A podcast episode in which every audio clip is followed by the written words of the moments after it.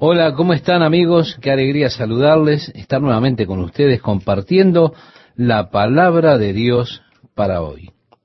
Si recordamos en el último programa, culminábamos diciendo que desde Jericó a Jerusalén, usted está subiendo desde una profundidad de 300 metros debajo del nivel del mar aproximadamente, a una altura aproximada de 800 metros sobre el nivel del mar es decir, un ascenso muy grande. El versículo 29 nos dice, y aconteció que llegando cerca de Betfallé y de Betania, estos son los pequeños pueblos que están en el lado desierto del monte de los olivos, fuera de Jerusalén.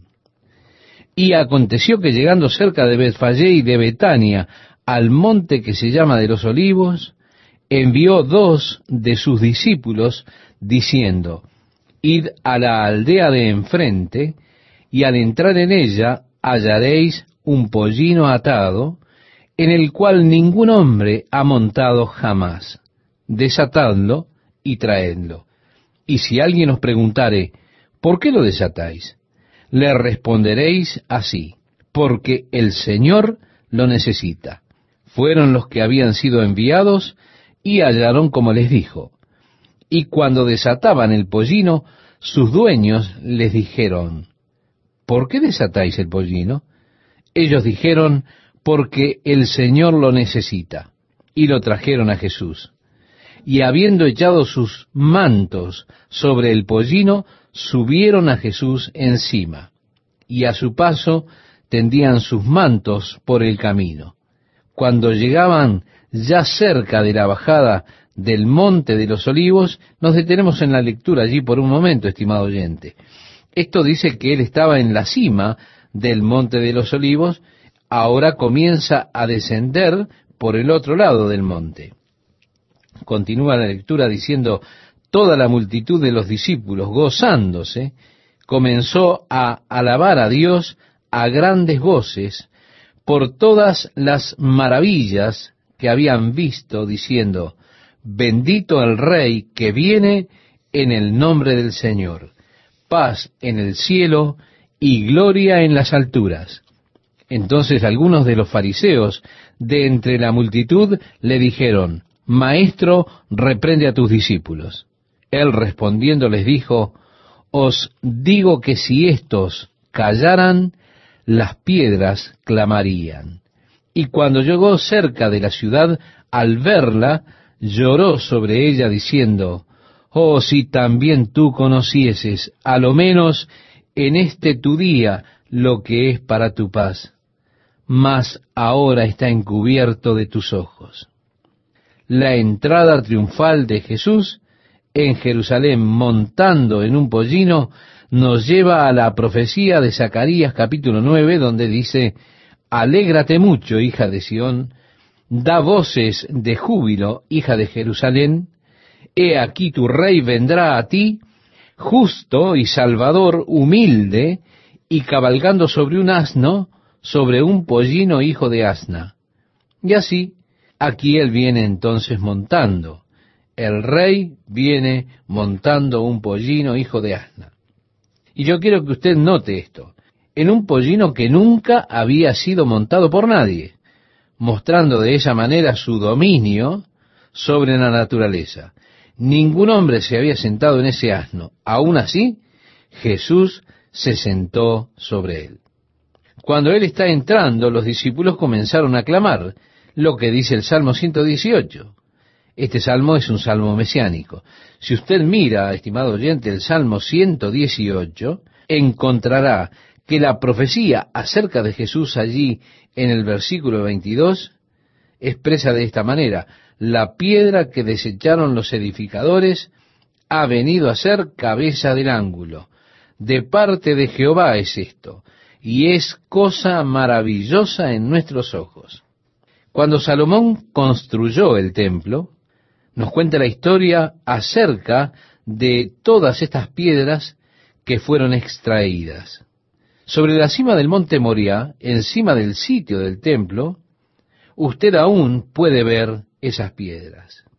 De hecho, usted puede ir al lugar que ellos llaman las excavaciones de Salomón y puede ver el lugar de donde muchas de las piedras fueron extraídas para la construcción del templo. Y por supuesto, el área de excavación que finalmente creó un cañón entre el muro de Jerusalén y la cima del monte Moriah, luego fue llamado Calvario debido a las excavaciones de piedras. Las cavernas que quedaron al quitar las piedras dan la impresión de una calavera en el lado de la montaña. Así que ellos lo llamaron el Gólgota o Calvario. La historia nos dice que extrajeron las piedras, cada una de ellas fue marcada y enviada al templo. Allí las colocaron sin necesidad de mortero, porque no debía haber ruido de herramientas, no podían picar las piedras allí. Todo estaba cortado a la medida, según los patrones, numeradas, etiquetadas, y luego eran enviadas los constructores solamente levantaban la pared. De acuerdo a la historia, llegó a los constructores una piedra la cual ellos no reconocieron. Ellos no comprendían en qué parte del edificio iba esa piedra. Así, de acuerdo a la historia, la piedra fue dejada de lado como un error de aquellos que extraían las piedras. En los años que llevó construir el templo, finalmente ellos llegaron a la culminación del mismo y al tiempo de la dedicación. Pero ellos se habían olvidado de una piedra, la piedra angular del edificio. Fue así que los constructores enviaron un mensaje a los excavadores diciéndoles, ya estamos listos para dedicar el templo, pero nos falta la piedra angular, envíenla, por favor. Y ellos dijeron, ya la hemos enviado. Entonces los constructores dijeron, no es posible, nosotros no la tenemos. Bien, aquí están nuestros registros. Miren, la piedra ya fue enviada. Finalmente alguien encontró esta piedra. Los arbustos habían crecido mucho, así que ellos jalaron de ellos, los arrancaron, y la piedra que había sido dejada a un lado por los constructores apareció. De seguro era la piedra angular. Así que ellos la colocaron en su lugar luego pudieron tener la dedicación del templo. Esta es la historia, si es auténtica o no, yo no lo sé. Pero aquí está la referencia. La piedra que desecharon los edificadores ha venido a ser cabeza del ángulo. Y Jesús, por supuesto, es esa piedra. Los constructores de todo ese sistema religioso judío apartaron a Jesús. Pero aún así, como Jesús dijo, sobre esta roca edificaré mi iglesia, y las puertas del Hades no prevalecerán contra ella. La piedra angular sobre la cual el reino de Dios debe construirse es la piedra que fue dejada a un lado por los líderes religiosos y por el sistema religioso judío. Así que definitivamente esta es una profecía acerca de Jesucristo. El apóstol Pedro hizo referencia a esta profecía y el mejor comentario que usted puede tener del Antiguo Testamento es el Nuevo Testamento. ¿Se da cuenta de eso, verdad? Ahora, continuando. El Salmo 118, versículo 24 nos dice, Este es el día que hizo Jehová. Nos gozaremos y alegraremos en él. Podemos preguntarnos, ¿qué día? el día en que Dios establece al rey. Y luego el clamor, oh Jehová, sálvanos ahora, te ruego. Te ruego, oh Jehová, que nos hagas prosperar ahora. Bendito el que viene en el nombre de Jehová. Desde la casa de Jehová os bendecimos, culmina diciendo el Salmo 118. Sí, estimado oyente, este es el salmo que proclamaban los discípulos bendito el que viene en el nombre de Jehová. Porque los fariseos sabían que había un salmo mesiánico. Así que por eso comenzaron a reprender a los discípulos. Y comenzaron a decirle a Jesús, reprende a tus discípulos.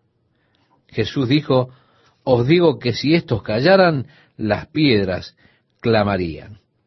Este es el día que hizo el Señor, dice el Salmo. Así que Jesús, al mirar a Jerusalén, venía descendiendo del monte de los olivos, mirando para atravesar el valle Cedrón, que está directamente en el mismo nivel que el monte Moriah, el monte del templo, en el lado opuesto de la ciudad de Jerusalén.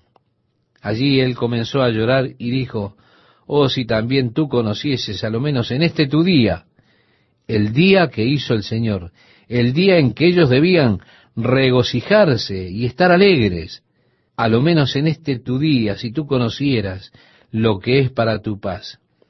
En otras palabras, si tú conocieras que Dios está estableciendo la paz con el hombre, si tú supieras lo que Dios haría por ti si te sometieras, si sometieras tu vida a Él. Mas ahora está encubierto de tus ojos, dice el pasaje bíblico. Él está llorando primero por la ceguera de ese pueblo, pero luego, como resultado de esa ceguera, viene la tragedia sobre ellos. El versículo 43 nos dice, porque vendrán días sobre ti cuando tus enemigos te rodearán con vallado y te sitiarán y por todas partes te estrecharán. Jesús está describiendo el sitio que la legión romana efectuaría bajo el mando de Tito Trajano, quien, cuarenta años más tarde, destruiría Jerusalén y asesinaría a más de un millón de personas en ese proceso. Jesús vio esa devastación, esa desolación, y dijo, y te derribarán a tierra. Este hermoso y glorioso templo que Herodes había construido sería demolido. Ninguna piedra quedaría en su lugar. Estos tremendos monumentos de Jerusalén serían destruidos. Y Jesús, observando esta ciudad espléndida, lloró porque sería destruida. El versículo 44 agrega, y a tus hijos dentro de ti, y no dejarán en ti piedra sobre piedra, por cuanto no conociste el tiempo de tu visitación. ¿Por qué? Porque estuvieron ciegos al obrar de Dios. Este es el día que hizo el Señor, decía el Salmo. Este es el día que Dios planificó la redención de Israel. Es el día para revelar al Mesías a las personas. Previo a este día, Jesús no permitió ninguna aclamación pública de sí mismo como Mesías. Él lo revelaría individualmente, pero en varias ocasiones él dijo, no le digan a nadie. Ahora, este día, él alienta la manifestación de la gente. Él está tomando este pequeño asno de manera que él pudiera cumplir la profecía de Zacarías. Este es el día que hizo el Señor, el día en la historia cuando el Mesías llega.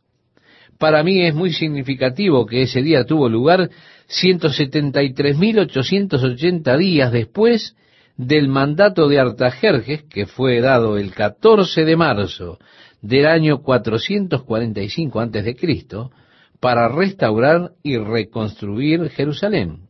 Esto está de acuerdo a lo que el profeta Daniel dice. Desde el edicto para restaurar y reconstruir Jerusalén hasta la venida del Mesías príncipe, pasarían siete siete y sesenta y dos siete, o lo que equivale a cuatrocientos ochenta y tres años. Expresado en días, son ciento setenta y tres mil ochocientos ochenta días en el calendario babilónico. Y exactamente el día de la entrada triunfal fue el 6 de abril del año 32 de nuestra era. Este es el día que hizo el Señor. Nos gozaremos y alegraremos en él. Pero ellos no se alegraron. En lugar de eso, rechazaron a Jesús.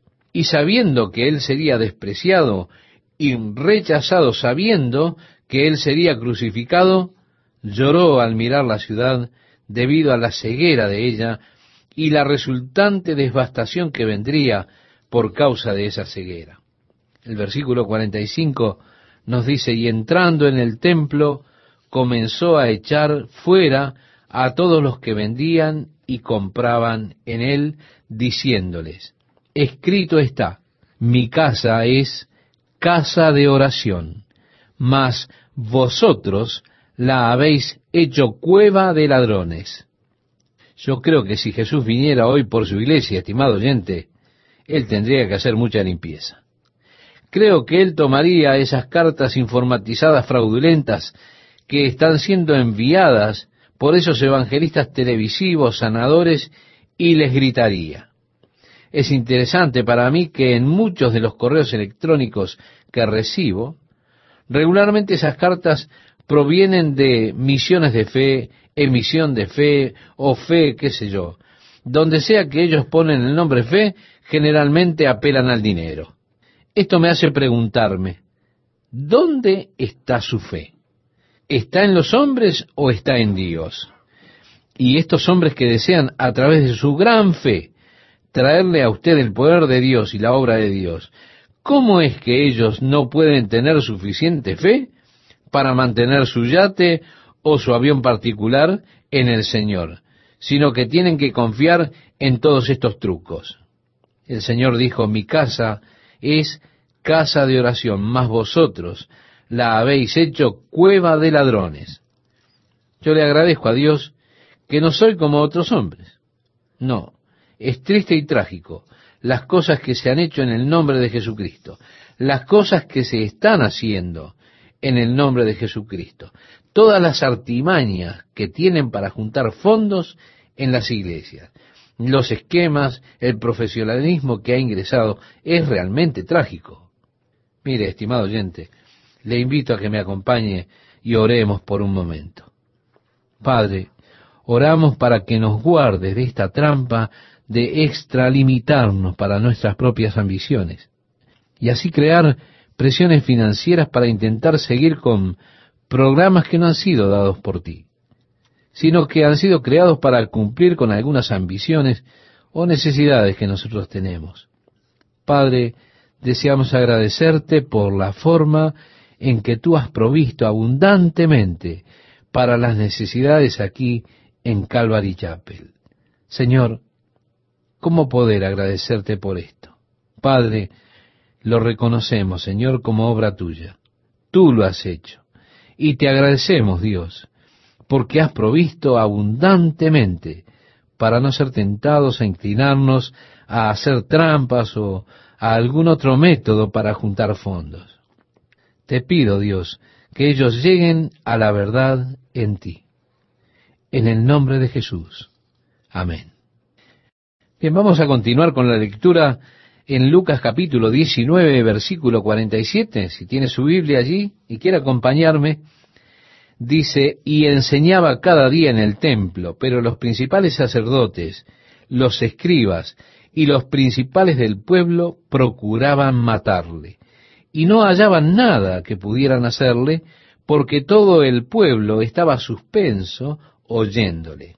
Jesús atraía la atención de las personas. Ellos estaban atentos para escucharlo. Sin embargo, los líderes conspiraban y estaban decididos a destruir a Jesús. Así vemos ese movimiento sobre la trama, el artificio que indujo a la traición, el arresto y la crucifixión del Señor. Pero en los próximos dos capítulos entraremos en aspectos muy interesantes. Cuando veamos en el discurso del Monte de los Olivos, el capítulo 21, cuando Jesús habla acerca de las señales del fin y de su regreso en gloria para establecer su reino. Muchas personas se han embarcado en viajes espirituales en el nombre del Señor que poco tienen que ver con la verdadera voluntad de Dios. Y hay buena posibilidad que muchos otros continúen esta práctica en el futuro. En esta edición de la palabra de Dios para hoy, el pastor Chuck Smith contrasta el esfuerzo de estos individuos bien intencionados, pero equivocados, con el perfecto ejemplo de Jesucristo. Él siempre estuvo donde se suponía que debía estar, aun cuando esto significó su ejecución. Y ahora aquí está el pastor Chuck Smith con la lección de hoy. Empezaremos la lectura en el Evangelio de Lucas, capítulo 20, versículo 1.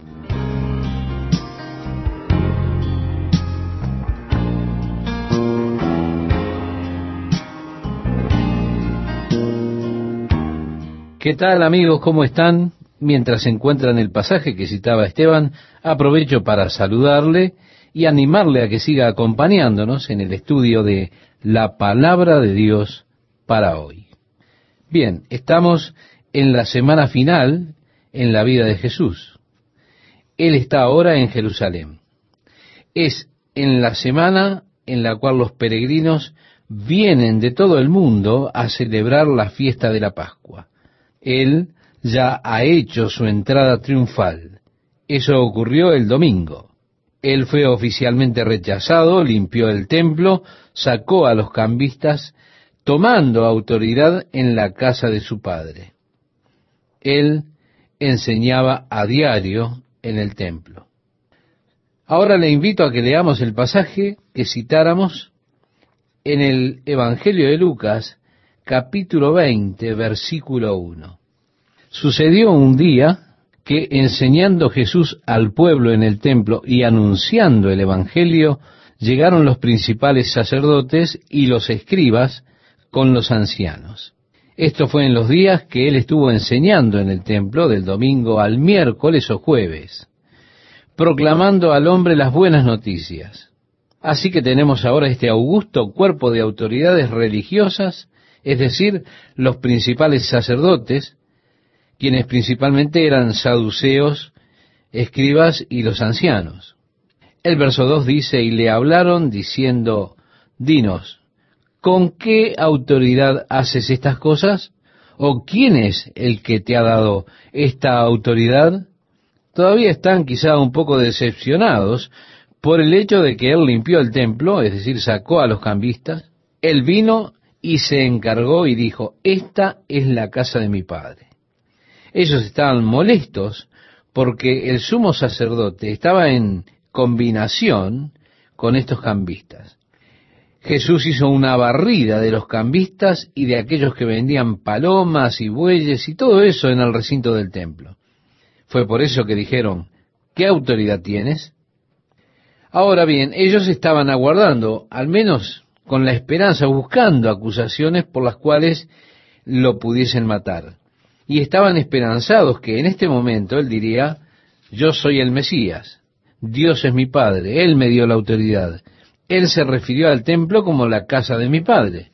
Es así que ellos estaban esperando que hiciera la proclama del mesianismo para que de esa manera pudiesen acusarle de blasfemia, inmediatamente someterle a juicio. Pero su hora aún no había llegado. Así que él no les respondió directamente, sino que, respondiendo Jesús, indirectamente, les dijo, os haré yo también una pregunta, respondedme. ¿El bautismo de Juan era del cielo o de los hombres? Entonces ellos discutían entre sí diciendo, si decimos del cielo dirá, ¿por qué pues no le creísteis? Y si decimos de los hombres, todo el pueblo nos apedreará, porque están persuadidos de que Juan era profeta. Y respondieron que no sabían de dónde fuese. Entonces Jesús les dijo, yo tampoco os diré con qué autoridad hago estas cosas. Juan había testificado de Jesucristo diciendo que este es el que viene después de mí, el que es antes de mí, del cual yo no soy digno de desatar la correa del calzado. Él había declarado en cuanto a Jesucristo, mirando a Jesús que andaba por allí, dijo, He aquí el Cordero de Dios. Usted puede encontrar esto en el capítulo 1 del Evangelio de Juan, los versículos 27 y 36. Así que Juan, a quien el pueblo había aceptado como que venía de parte de Dios, ellos reconocían que la autoridad de Juan era del Señor. Y Juan, reconocido por el pueblo como profeta de Dios, había declarado que Jesús era en verdad el Cordero de Dios que quita el pecado del mundo. Es así que, diciendo, bueno, Juan era del Señor, Jesús diría, muy bien, esa es la autoridad que tengo, la misma autoridad de Juan. Y básicamente él estaba diciendo esto, he venido con la misma autoridad con la que vino Juan. A mí me resulta interesante que con frecuencia existe al presente este desafío en cuanto a la autoridad. ¿Por qué? Porque los hombres han establecido sus sistemas mediante los cuales ellos reconocen la autoridad. Si usted va a nuestra universidad o a nuestro seminario, entonces le reconocemos su autoridad para enseñar la palabra de Dios o para proclamar la verdad de Dios. Es autoridad que el hombre pone sobre el hombre. A mí me gustaría darle mi opinión acerca de que los hombres han ordenado a muchos hombres para el ministerio que nunca ha sido ordenado por Dios. Han sido ordenados puramente sobre la base de que han cumplido un cierto número de requerimientos de estudios. Pero no está la unción de Dios en lo absoluto sobre sus vidas, sobre sus ministerios. Mejor sería que se dedicaran a vender zapatos. O debería decir quizá repararlos y de ese modo guardarían las suelas. Tenemos una política aquí en Calvary Chapel en el equipo de ordenación y esa política es observar el ministerio de una persona y ver si su ministerio testifica que la unción de Dios está sobre su vida. Porque estamos convencidos que Dios ordena a un hombre para la obra del Señor y lo mejor que podemos hacer es ratificar que Dios lo ha hecho. Así que básicamente no hemos ordenado a nadie para el ministerio, pero nos gusta reconocer a aquellos que Dios ha ordenado y ratificar la obra de Dios sobre sus vidas.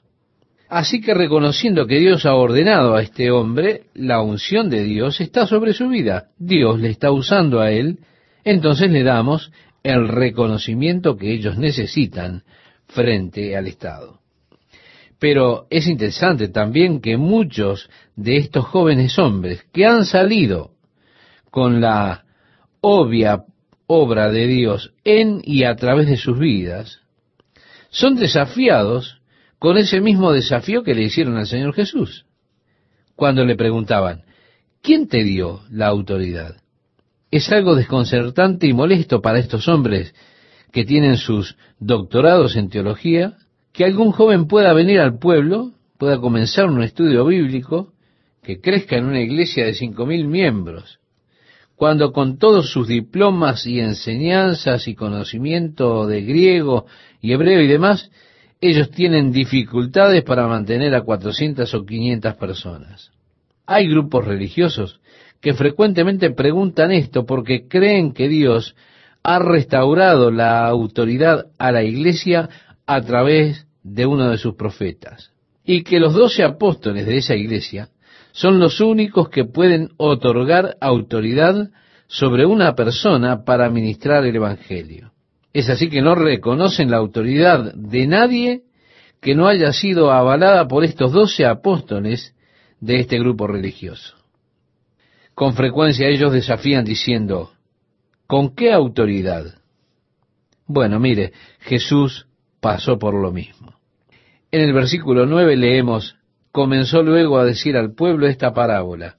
Un hombre plantó una viña, la arrendó a labradores y se ausentó por mucho tiempo.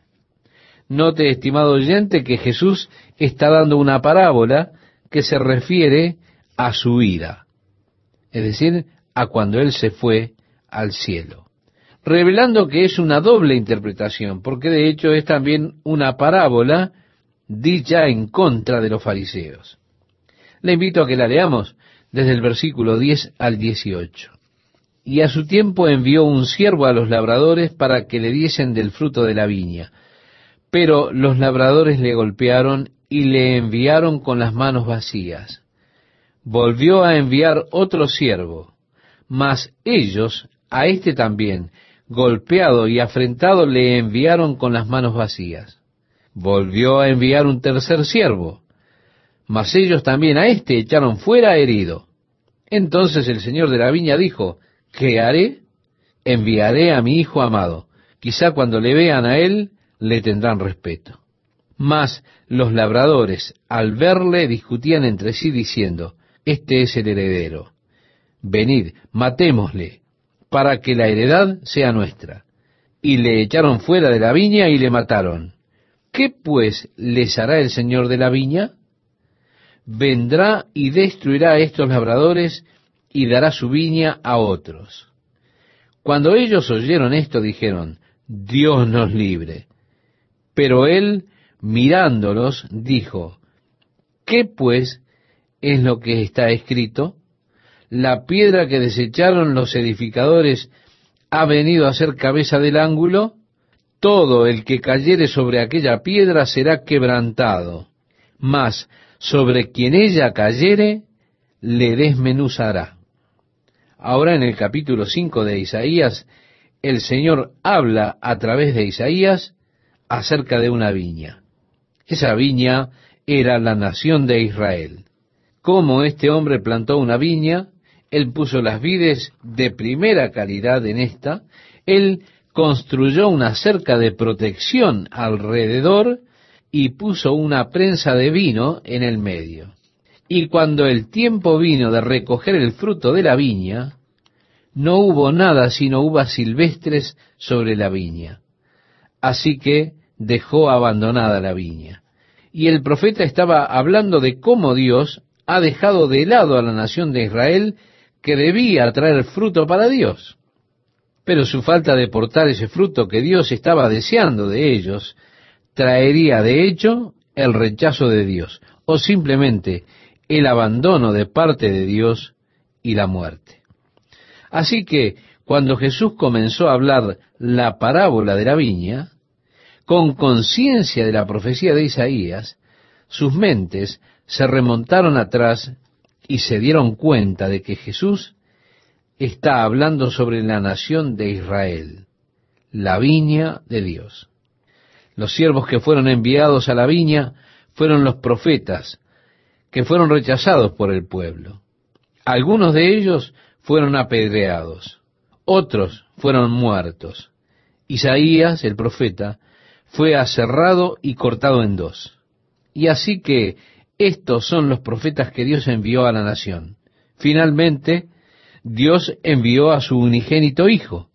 Entonces, como dice la parábola, dijeron, este es el heredero, matémoslo para que la herencia sea nuestra. Y así que Jesús aquí está prediciendo su muerte a mano de ellos. Ahora bien, el resultado del rechazo del Hijo es el mandamiento del Señor, destruyan a los agricultores. La nación de Israel fue destruida por Tito Trajano. Flavio Josefo, el historiador, dijo que él, Tito Trajano, mató un millón cien mil judíos y deportaron a noventa y siete mil como esclavos a Roma. Cuando escucharon esto dijeron, Dios nos libre porque ellos reconocieron que Jesús estaba hablando sobre ellos. Así que luego le preguntó, ¿qué significa la parábola? ¿Qué pues es lo que está escrito? La piedra que desecharon los edificadores ha venido a ser cabeza del ángulo. Eso les preguntó Jesús. El apóstol Pedro en el capítulo 4 del libro de los Hechos, cuando él estaba parado frente a los ancianos, los escribas y el sumo sacerdote, este mismo grupo que estaba desafiando a Jesús aquí, el apóstol Pedro parado frente a ellos en el capítulo 4 de Hechos, fue interrogado. Le preguntaron, ¿con qué potestad o en qué nombre habéis hecho vosotros esto? Así que le atribuían el mismo negocio que a Jesús. Queremos saber por qué poder has hecho esto, en qué nombre.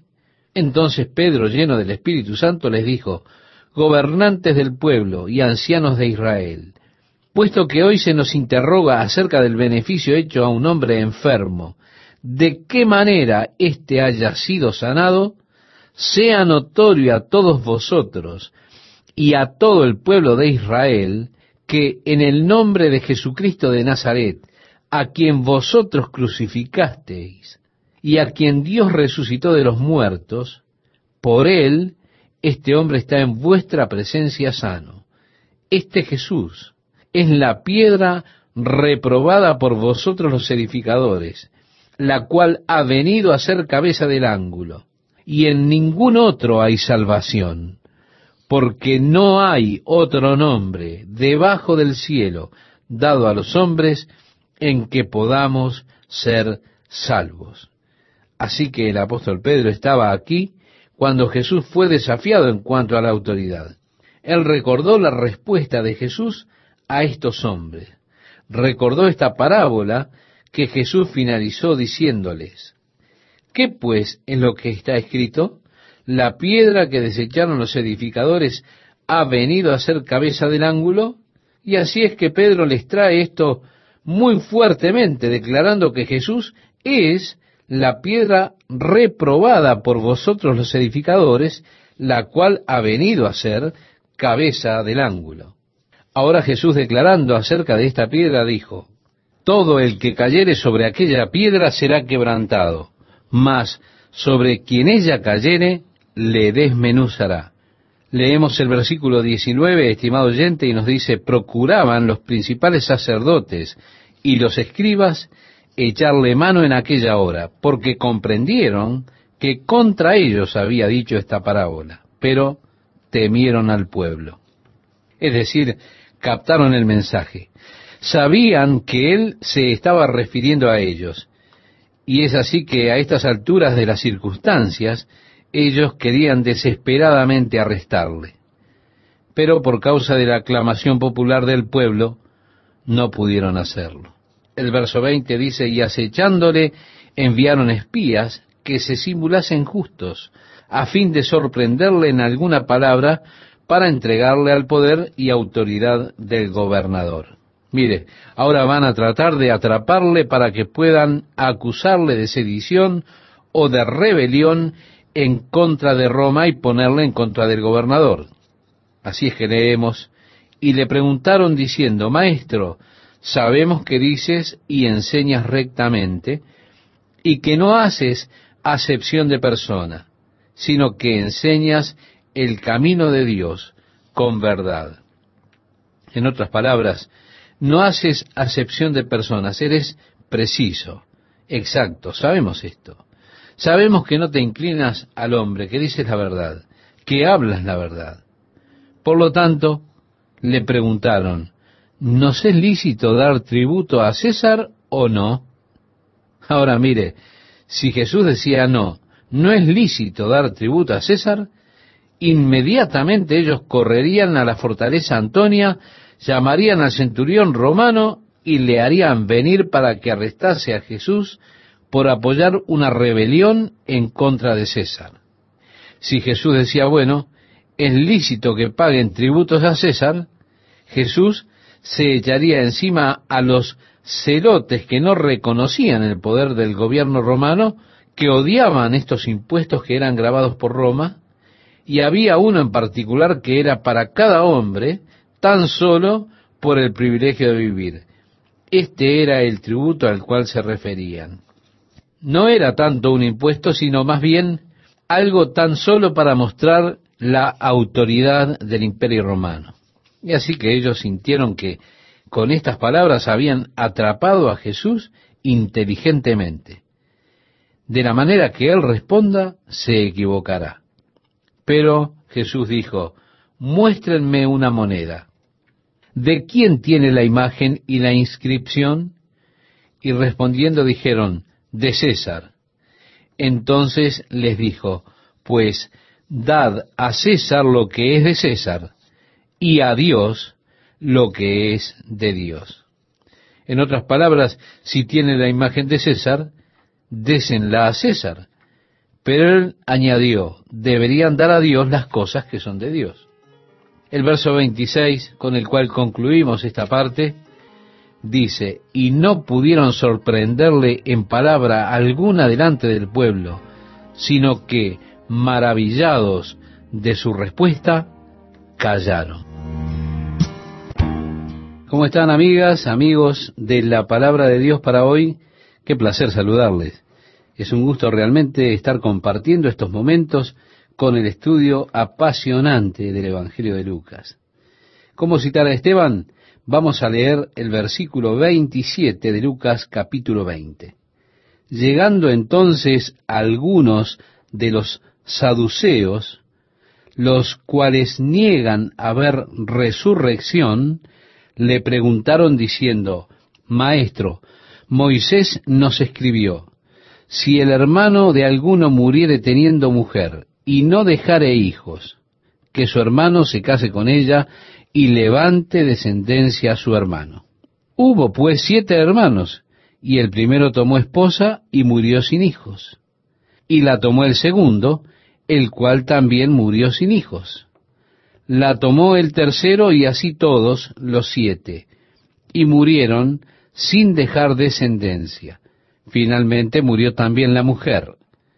En la resurrección, pues, ¿de cuál de ellos será mujer, ya que los siete la tuvieron por mujer? Mire, los saduceos eran materialistas. Ellos aceptaban como autoridad solamente los cinco libros de Moisés. Ellos rechazaban los escritos de los profetas, no los aceptaban como parte de las escrituras. Y si usted se enredaba en una discusión con ellos y citaba los salmos o citaba los profetas, ellos lo rechazaban por no tener autoridad. Solamente reconocían los cinco libros de Moisés. La intención de ellos en este pasaje era hacer que la resurrección pareciera tan ridícula que las personas dijeran, eso es algo tonto. Y de esa manera rebajar cuidadosamente la idea de la resurrección. Pero Jesús dijo, erráis ignorando las escrituras y el poder de Dios, porque en la resurrección ni se casarán, ni se darán en casamiento, sino serán como los ángeles de Dios en el cielo. Como yo entiendo el propósito de Dios para el matrimonio es establecer un ambiente sano y bello en el cual crezcan los hijos al ser traídos al mundo el plan básico para el matrimonio es que debemos reproducirnos, que debemos ser fructíferos y multiplicarnos y poblar la tierra. Ahora bien, en el cielo los ángeles no se reproducen. No nos reproduciremos. De esa manera, no es necesario el matrimonio. Seremos como los ángeles. Muchas preguntas surgen en cuanto a esto. Por ejemplo, ¿Nos conoceremos en el cielo? Y por supuesto que sí. No seremos más tontos allí de lo que somos aquí. La Biblia dice que nos conoceremos incluso como somos conocidos. Pero, ¿qué clase de relación tendremos? Es otra pregunta. Sin duda más profunda, más rica que cualquier relación que hayamos experimentado aquí en la tierra. Ahora bien, ¿cómo será? Dios no nos da los detalles. Él solamente nos dice que seremos como los ángeles. Hay algunas pobres personas que piensan, bien, si yo no puedo estar casado en el cielo, no quiero ir allí. La alternativa no es muy placentera. Y no hay nada que indique que usted podrá estar casado en ese lugar tampoco. Yo no tendré este cuerpo en el cielo. Nosotros sabemos que cuando este envase terrenal, es decir, este cuerpo, sea deshecho, tendremos una morada de Dios no hecha por manos, eterna en los cielos. Jesús dijo, en la casa de mi Padre muchas moradas hay. Si así no fuera, yo os lo hubiera dicho. Voy pues a preparar lugar para vosotros. Bueno, usted dirá, pero ¿qué acerca de la resurrección del cuerpo? ¿Qué acerca de ello? El apóstol Pablo dijo, pero dirá alguno, ¿cómo resucitarán los muertos? ¿Con qué cuerpo vendrán? Y el apóstol decía, necio, lo que tú siembras no se vivifica si no muere antes, y lo que siembras no es el cuerpo que ha de salir, sino el grano desnudo, ya sea de trigo o de otro grano. Esto está en Primera de Corintios, la primera carta que el apóstol Pablo le escribió a los Corintios, en el capítulo 15 desde el versículo 35 al 37. Créame, siento pena por usted si es que tiene tanto amor por su cuerpo que quisiera llevárselo al reino de los cielos. Como leíamos, y lo que siembras no es el cuerpo que ha de salir, sino el grano desnudo, ya sea de trigo o de otro grano. Pero Dios le da el cuerpo como Él quiso y a cada semilla su propio cuerpo. No toda carne es la misma carne, sino que una es la carne de los hombres, otra carne la de las bestias, otra la de los peces y otra la de las aves. Y hay cuerpos celestiales y cuerpos terrenales, pero una es la gloria de los celestiales y otra la de los terrenales.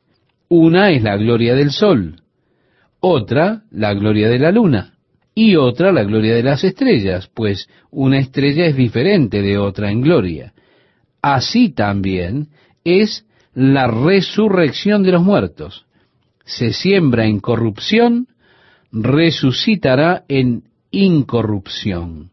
Se siembra en deshonra, resucitará en gloria.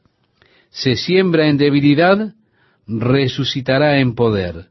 Se siembra cuerpo animal, resucitará cuerpo espiritual. Hay cuerpo animal y hay cuerpo espiritual. Reitero, usted puede encontrar esto que hemos leído en la primera carta que le escribió el apóstol Pablo a la iglesia en Corinto, en el capítulo 15, desde el versículo 37 al 44. Así que, estimado oyente, el cuerpo que emerge no es el cuerpo que fue plantado. Todo lo que hicimos fue plantar un grano desnudo. Dios le da el cuerpo que le agrade a él. Así que ellos no entendieron a Jesús. Por eso leemos, entonces respondiendo Jesús les dijo, los hijos de este siglo se casan y se dan en casamiento. Mas los que fueren tenidos por dignos de alcanzar aquel siglo y la resurrección de entre los muertos, ni se casan, ni se dan en casamiento, porque no pueden ya más morir. Mi nuevo cuerpo, estimado oyente, es indestructible, eterno en los cielos. La morada de Dios, no hecha por manos, es eterna en los cielos. Así que es mejor que le guste su cuerpo nuevo, porque será en donde usted habrá de estar. El verso 36 de Lucas capítulo 20 nos dice, pues son iguales a los ángeles y son hijos de Dios al ser hijos de la resurrección. Espera un momento, di algo Jesús. Estas personas no creen en la resurrección. Pero en cuanto a que los muertos han de resucitar, aún Moisés lo enseñó en el pasaje de la zarza, es lo que dice el versículo 37, es lo que está diciendo Jesús. Vea usted, estos hombres, aceptando solamente los primeros cinco libros del Antiguo Testamento, sostenían la posición de que no hay resurrección. Sin embargo, allí había muchos argumentos anteriores al tiempo de Cristo de cómo otros buscaban probarles la resurrección, porque ellos sólo aceptaban a Moisés como autoridad. Nunca nadie les había presentado desde los escritos de Moisés alguna prueba de la resurrección. Así que Jesús regresa a Moisés cuando dice, pero en cuanto a que los muertos han de resucitar, aún Moisés lo enseñó en el pasaje de la zarza. Cuando llama al Señor Dios de Abraham, Dios de Isaac y Dios de Jacob. Jacob, en el tiempo en que Moisés estuvo delante de la zarza, hacía ya cuatrocientos años que había muerto. Isaac y Abraham, más años aún. Aún así, Dios, cuando habla con Moisés desde la zarza le dice, yo soy el Señor, yo soy el Dios de Abraham, el Dios de Isaac y el Dios de Jacob. Y Jesús añade, porque Dios no es Dios de muertos, sino de vivos, declarando que cuatrocientos años después de su muerte registrada, Abraham, Isaac y Jacob estaban vivos en otra dimensión, en otra esfera, pero aún vivos, porque Dios es Dios de vivos, no es Dios de muertos. Y los escribas, cuando oyeron esto, dijeron, esto está muy bien. Ellos nunca habían sido capaces de argumentar este caso con los saduceos, Pero cuando ellos oyeron el argumento que presentó Jesús, estaban complacidos con él y dijeron, hey, eso está bien, tú los sacudiste, los tienes atrapados. Y así le contestaron a Jesús diciendo, respondiéndole a algunos de los escribas dijeron, Maestro, bien has dicho. Esto es bueno. Y no osaron preguntarle nada más. Entonces él les dijo, ¿cómo dicen que el Cristo es hijo de David? Si uno de los títulos para el Mesías era hijo de David. Hijo de David era un título mesiánico, porque ellos buscaban algún descendiente de David que se levantara en poder y autoridad para establecer el reino y para derrocar al poder romano. Hijo de David, un título muy común para el Mesías. Así que él les dice, ¿cómo dicen que el Cristo es hijo de David? Note que la palabra Cristo es el griego para el hebreo Mesías. El verso 42 nos dice, pues el mismo David dice en el libro de los Salmos, aquí está haciendo referencia, estimado oyente, al Salmo 110. Dijo el Señor, esto es Yahvé, o Jehová, a mi Señor, Adonai, siéntate a mi diestra hasta que ponga a tus enemigos por estrado de tus pies. David, pues, le llama Señor. ¿Cómo entonces es su hijo? Creo que es importante que nos demos cuenta que estamos tratando con una cultura que es fuertemente patriarcal. Los padres son la autoridad. No importa cuál mayor sea él mientras viva, él es quien gobierna sobre la familia. Usted podía estar casado, tener sus propios hijos, sus nietos, pero si su padre aún estaba vivo, él era quien gobernaba. Ningún padre jamás en esa cultura hubiera llamado a su hijo Señor. Ese era el título para el padre, para el patriarca de la familia. Él era quien gobernaba. Así que ningún padre jamás le diría a su hijo Señor utilizando ese título. Por eso es que Jesús dice, miren, si es el hijo de David, ¿cómo es que David lo llama Señor si es el hijo? Y por supuesto no tuvieron respuesta. Ahora le invito a que leamos el versículo 45.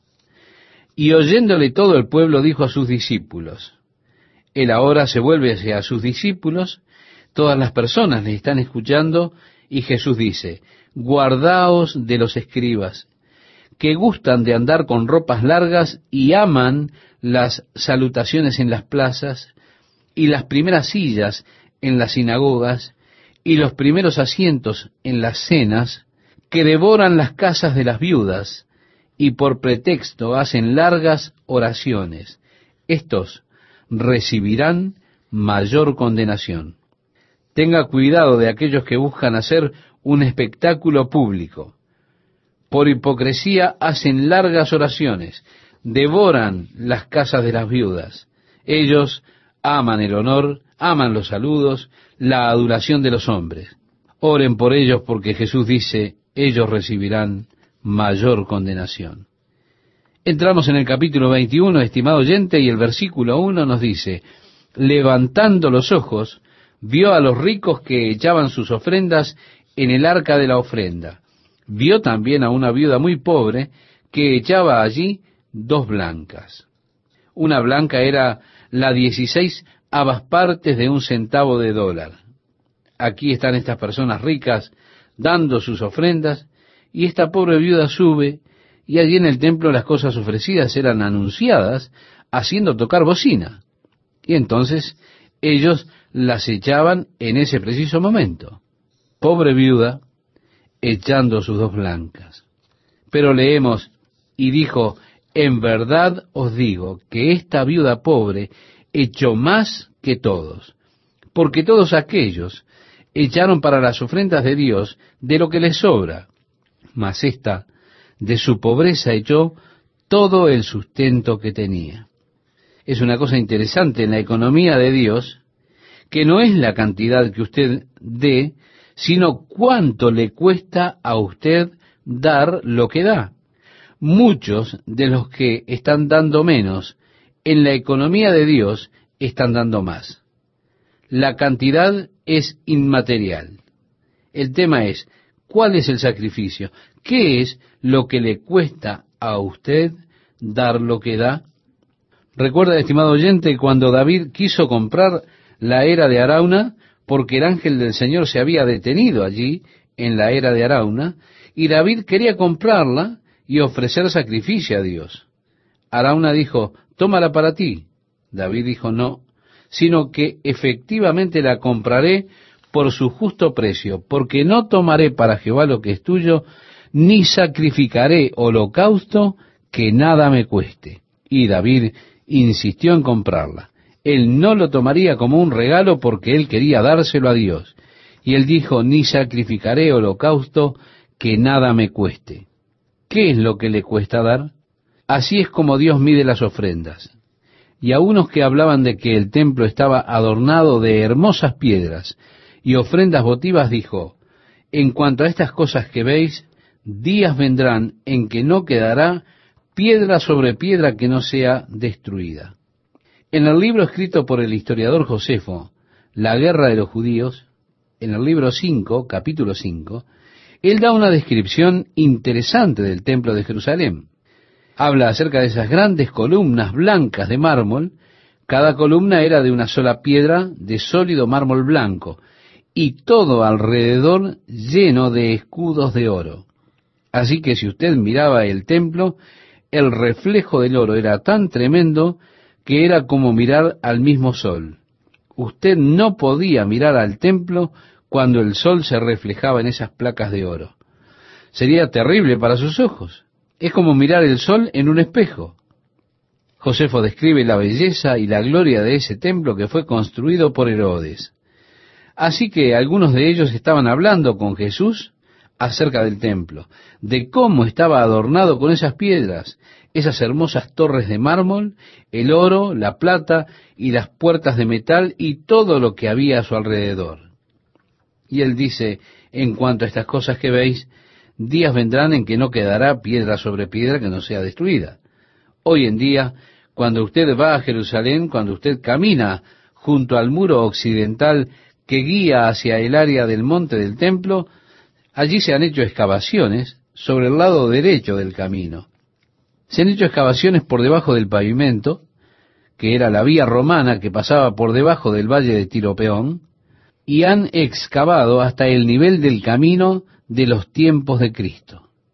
Allí abajo en el pavimento, que estaba hecho de grandes piedras, allí están esas piedras enormes que fueron empujadas desde los muros y que se estrellaron en el valle cientos de metros abajo, rompiendo así el pavimento.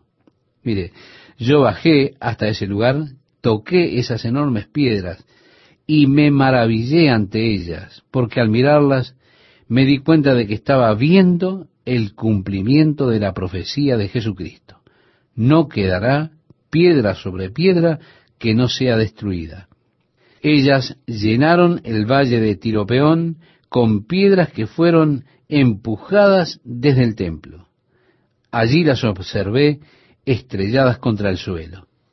Cuando estuvimos en el Gran Cañón, allí hay un área donde llevamos a un grupo de niños. Ellos comenzaron a lanzar piedras hacia el acantilado.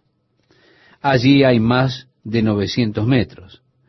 Era asombroso ver el momento en que esas piedras iban cayendo, antes de chocar con el fondo. Luego, el choque de esas piedras con el fondo, por supuesto, haciendo eco en el cañón. Pero aquí estamos hablando de los soldados romanos cuando destruyeron el templo empujando las piedras. Y todo ese valle fue lleno por los escombros y las piedras que ellos empujaron por encima de los muros en el momento de la destrucción del templo. Así fue que se cumplió literalmente la profecía de Jesús cuando él dijo, días vendrán en que no quedará piedra sobre piedra que no sea destruida. De esa manera, cuando usted va hacia el monte del templo, no hay evidencia ninguna del lugar en donde estuvo en pie el templo de Salomón. El monte del templo que él construyó está allí. Pero no hay evidencia del lugar en el cual estaba el templo. ¿Por qué? Porque no quedó ninguna piedra en su lugar. ¿Qué tal amigos? ¿Cómo están? Qué gusto saludarles y compartir estos momentos con la palabra de Dios para hoy. Si usted tiene su Biblia a mano y abrió allí en el capítulo 21, antes de dar lectura al versículo 7, notamos que le preguntaron a Jesús diciendo, Maestro, ¿cuándo será esto? Bien, nos preguntamos nosotros, ¿a qué hace referencia la pregunta? Cuando el templo sea destruido y las piedras sean derribadas. ¿Y qué señal habrá cuando estas cosas estén para suceder? Bueno, esto es la destrucción del templo de Jerusalén. Ahora vamos a leer desde el versículo 8 al versículo 12, si usted me acompaña, donde nos dice, ¿y qué señal habrá cuando estas cosas estén para suceder? Él entonces dijo, mirad que no seáis engañados, porque vendrán muchos en mi nombre diciendo, yo soy el Cristo, y el tiempo está cerca.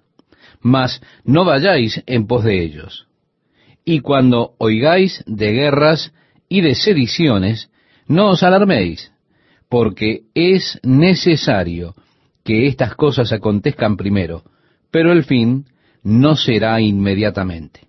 Entonces les dijo, se levantará nación contra nación y reino contra reino, y habrá grandes terremotos y en diferentes lugares hambres y pestilencias, y habrá terror y grandes señales del cielo.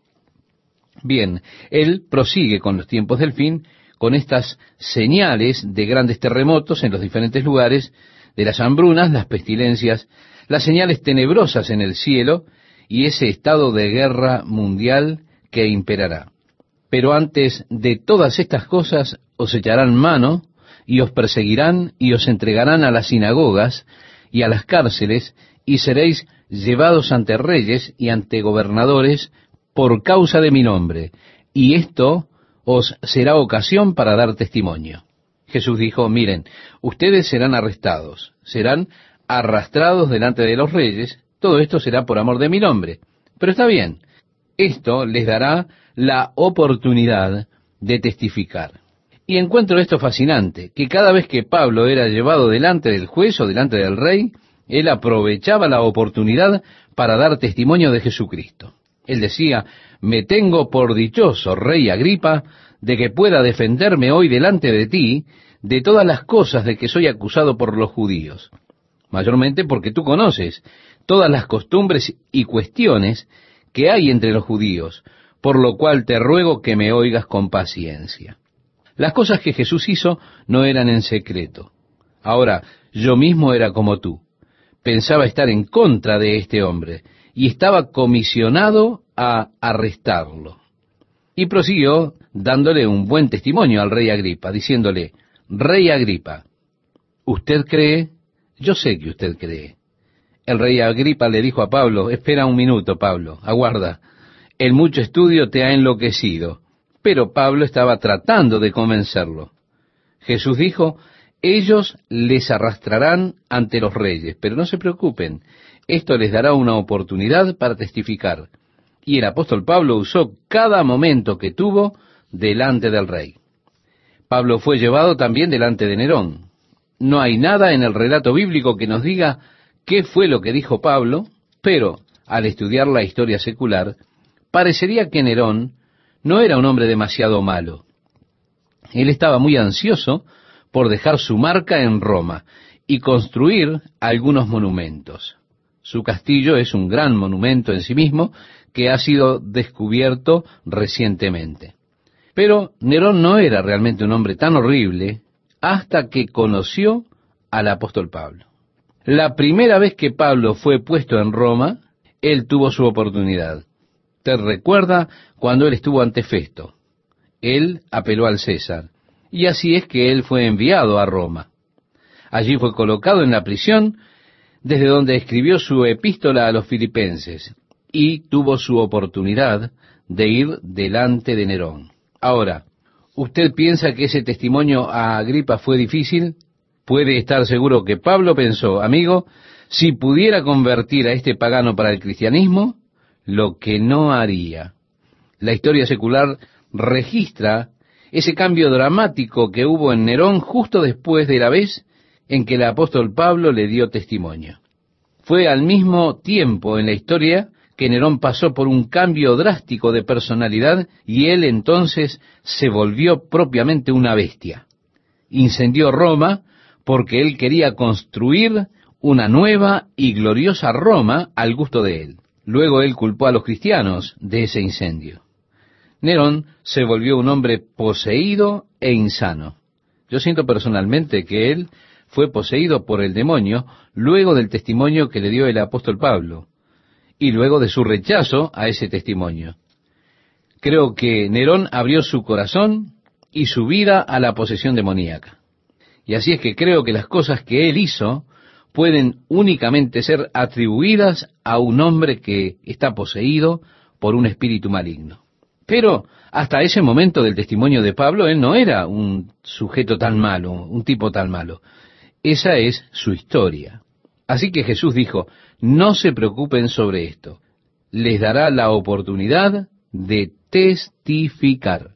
El apóstol Pablo aprovechó la oportunidad cada vez que la tuvo. Jesús dijo, no hagan un pequeño discurso desde antes en su corazón acerca de lo que van a decir, pensando, bueno, les diré esto, aquello, lo otro. No, Jesús dijo, porque yo os daré palabra y sabiduría, la cual no podrán resistir ni contradecir todos los que se opongan.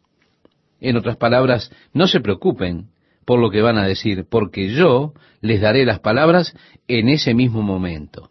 Continuamos leyendo y nos dice, mas seréis entregados aún por vuestros padres y hermanos y parientes y amigos, y matarán a algunos de vosotros. El libro de los mártires de Fox nos relata esa triste porción de la historia de la iglesia. Como leemos en la palabra de Dios, y seréis aborrecidos de todos por causa de mi nombre, pero ni un cabello de vuestra cabeza perecerá. Matarán vuestros cuerpos, pero después de eso no tendrán más poder sobre ustedes, decía el Señor en otras palabras. Y luego agrega, con vuestra paciencia ganaréis vuestras almas. Qué importante trozo de instrucción, estimado oyente, con vuestra paciencia. Oh, que Dios nos ayude. Somos tan impacientes al venir a las cosas de Dios, pero el Señor dijo, con vuestra paciencia ganaréis vuestras almas. Y yo ruego, Dios, dame paciencia. Pero cuando viereis a Jerusalén rodeada de ejércitos, continúa diciendo la palabra de Dios, sabed entonces que su destrucción ha llegado entonces los que están en Judea huyan a los montes, y los que en medio de ella váyanse, y los que estén en los campos no entren en ella, porque estos son días de retribución, para que se cumplan todas las cosas que están escritas. Esto es lo que sucedió cuarenta años después del Señor Jesucristo aproximadamente.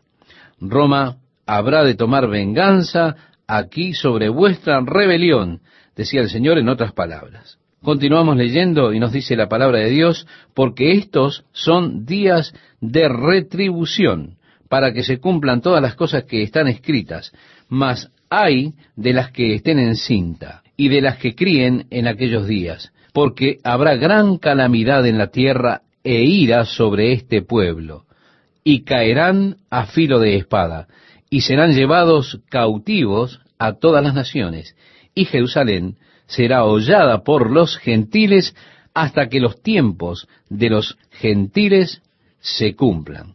Así que en el año 70 después de Cristo, cuando Tito Trajano vino con las tropas romanas y sitió Jerusalén, él mató a un millón cien mil judíos. Se llevó el remanente de noventa y siete mil como cautivos. Israel cesó de ser una nación. Ellos fueron llevados cautivos a todas las naciones. Y la profecía de Jesús entonces fue cumplida. Jerusalén desde ese día estuvo siendo hollada por los gentiles hasta el mes de junio del año 1967. Ahora Jesús prosigue para dar las señales que corresponden a su venida. Y él dice, entonces habrá señales en el sol, en la luna y en las estrellas, y en la tierra angustia de las gentes confundidas. Esto significa que la angustia de las gentes es el problema que enfrentarán las naciones. La palabra confundida aquí en el griego es sin salida. Ahora, el gobierno está buscando un camino para salir. Vamos a rebajar impuestos, vamos a equilibrar el presupuesto. Sí, el gobierno se ha vuelto gravoso. De hecho, el gobierno se ha vuelto tan costoso que no podemos soportarlo más. Y ese es el problema que hemos tenido. ¿Qué vamos a hacer? ¿Qué respuesta tenemos? Ninguna. Entonces, ¿qué debemos hacer?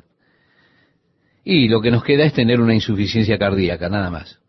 Seguimos leyendo y nos dice Lucas, a causa del bramido del mar y de las olas, desfalleciendo los hombres por el temor y la expectación de las cosas que sobrevendrán en la tierra, porque las potencias de los cielos serán conmovidas. Por supuesto, él está describiendo los eventos del período conocido como la Gran Tribulación. Entonces, después de la Gran Tribulación, dice, verán al Hijo del Hombre, que vendrá en una nube con poder y gran gloria. Cuando estas cosas comiencen a suceder, erguíos y levantad vuestra cabeza, porque vuestra redención está cerca. Ahora Jesús está dándole a usted señales, señales que sucederán antes de que ocurra su segunda venida. Pero si el rapto de la iglesia debe preceder a la segunda venida en siete años al menos, entonces cuando veamos las señales de la venida del Señor tenemos que decir, oigan, el rapto de la iglesia está mucho más cerca. Así que, estimado oyente, cuando usted ve estas cosas que comienzan a suceder, entonces levante su mirada y su cabeza porque su redención está cerca. También les dijo una parábola, mirad la higuera y todos los árboles, cuando ya brotan, viéndolo, sabéis por vosotros mismos que el verano está ya cerca. Jesús está básicamente diciendo lo mismo. Si tú ves los árboles que comienzan a brotar, dices, oh, el verano se está acercando.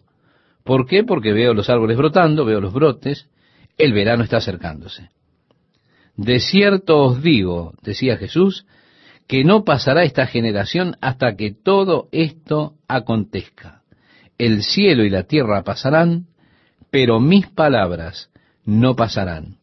Aquí tenemos la palabra sólida, certera de Cristo.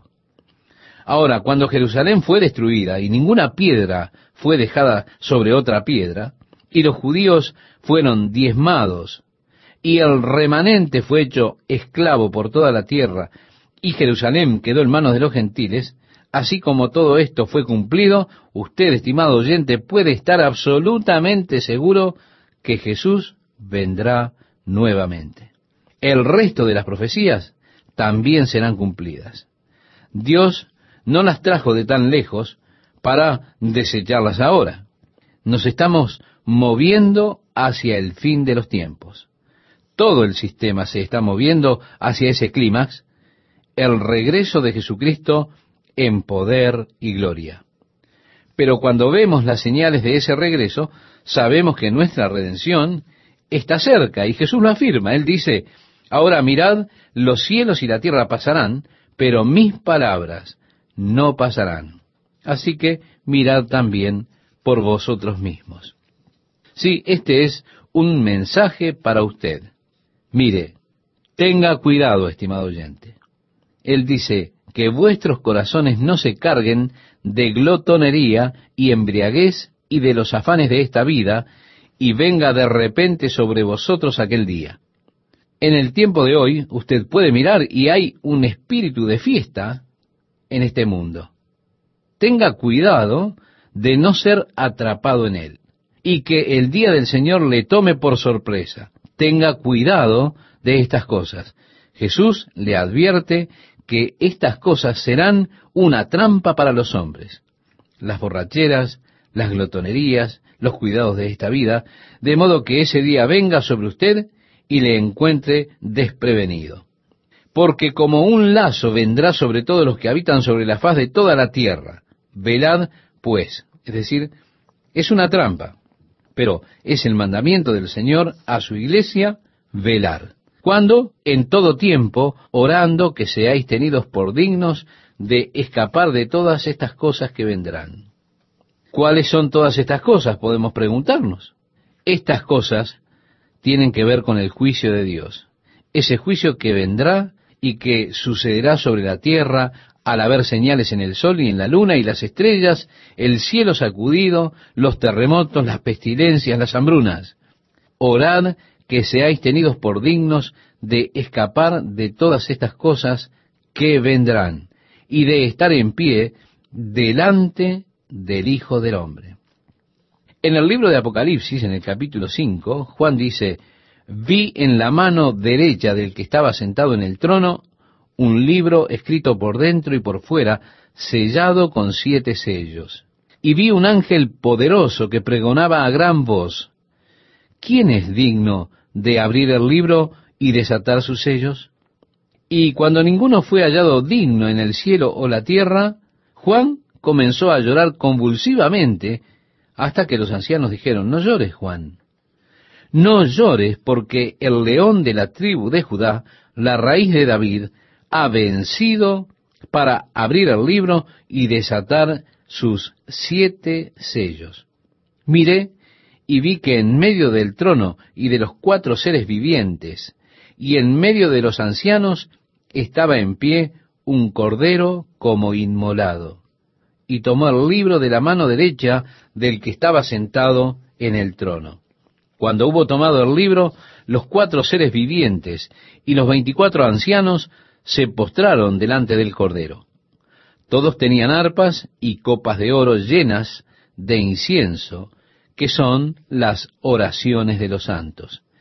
Y cantaban un cántico nuevo, diciendo, Digno eres de tomar el libro y de abrir sus sellos, porque tú fuiste inmolado y con tu sangre nos has redimido para Dios de todo linaje, lengua, pueblo y nación. Nos has hecho para nuestro Dios un reino y sacerdotes, y reinaremos sobre la tierra. Estimado oyente, usted puede encontrar este pasaje que hemos leído en el capítulo 5 de Apocalipsis desde el versículo 1 al 10. Vea, la letra de la canción en el cielo es, digno es el Cordero. Él fue inmolado. Él nos ha redimido por su sangre de todo linaje, lengua, pueblo y nación. Nos ha hecho para nuestro Dios un reino y sacerdotes y reinaremos sobre la tierra. Estos son aquellos que se paran frente al Hijo del Hombre. Y la gran tribulación no comienza hasta el principio del capítulo 6. Entonces vi que el Cordero abrió uno de los sellos y oí a uno de los cuatro seres vivientes decir con una voz como de trueno, ven. Miré y vi un caballo blanco. El que lo montaba tenía un arco y le fue dada una corona y salió venciendo y para vencer. Así comienza entonces el período conocido como la gran tribulación. ¿Cuándo será esto? Bueno, es después que el libro se abre. Pero mientras el libro está allí en la diestra del Padre, y cuando Jesús se para y lo toma, amanece esa gloriosa canción de la iglesia. Digno es el Cordero. Esta canción es cantada por aquellos que están frente al Hijo del Hombre Jesús, diciendo, mirad, orad, velad y orad siempre de que seáis hallados dignos de escapar de todas estas cosas que habrán de acontecer sobre la tierra, que estéis parados delante del Hijo del Hombre. Es mi oración, estimado oyente, y también mi expectativa que sea encontrado digno de estar parado con la compañía de los santos de Dios, redimidos allí en el cielo, cantando de la dignidad del Cordero de tomar el título de propiedad de la tierra y reclamarlo para sí. Oh, yo quiero estar parado frente al Hijo del Hombre. Estoy seguro de que no quiero quedarme aquí abajo, sobre la tierra, cuando la ira de Dios sea descargada, como Jesús describió en esta porción aquí. Pero encontrará una descripción completa en Apocalipsis desde el capítulo 6 al capítulo 18. Continuamos con nuestra lectura en el Evangelio de Lucas y nos dice, y enseñaba de día en el templo y de noche, saliéndose estaba en el monte que se llama de los olivos. Ese es el fin del mensaje. Así que él cruzó el valle de Cedrón y subió al monte de las olivas en la noche. Y todo el pueblo venía a él por la mañana para oírle en el templo, continúa la lectura. Así que había un movimiento popular hacia Jesús por la gente común. Como así también estaban los principales sacerdotes y los escribas y los ancianos que complotaban para darle muerte. Ahora, estimado oyente, luego de este mensaje quisiera invitarle que me acompañe en oración ante nuestro Padre Celestial. ¿Se anima? Vamos a orar. Padre, al mirar al mundo en el cual vivimos y al mirar tu palabra y ver estas cosas que ya comienzan a suceder, vemos la nación de Israel existiendo como tal una vez más. También vemos nación contra nación, reino contra reino, el aumento en el número de terremotos, pestilencias, hambrunas. Oh Señor, ayúdanos a que seamos encontrados dignos de escapar de todas estas cosas que han de acontecer. Oh Dios, queremos pararnos en esa congregación celestial en torno al trono de Dios, proclamando la dignidad de Jesús, nuestro Señor y Salvador, que murió por nosotros, que nos redimió por su sangre y nos ha hecho para ti reyes y sacerdotes. Oh Señor, que seamos dignos de estar en esa multitud. Te lo rogamos en el nombre de Jesús. Amén.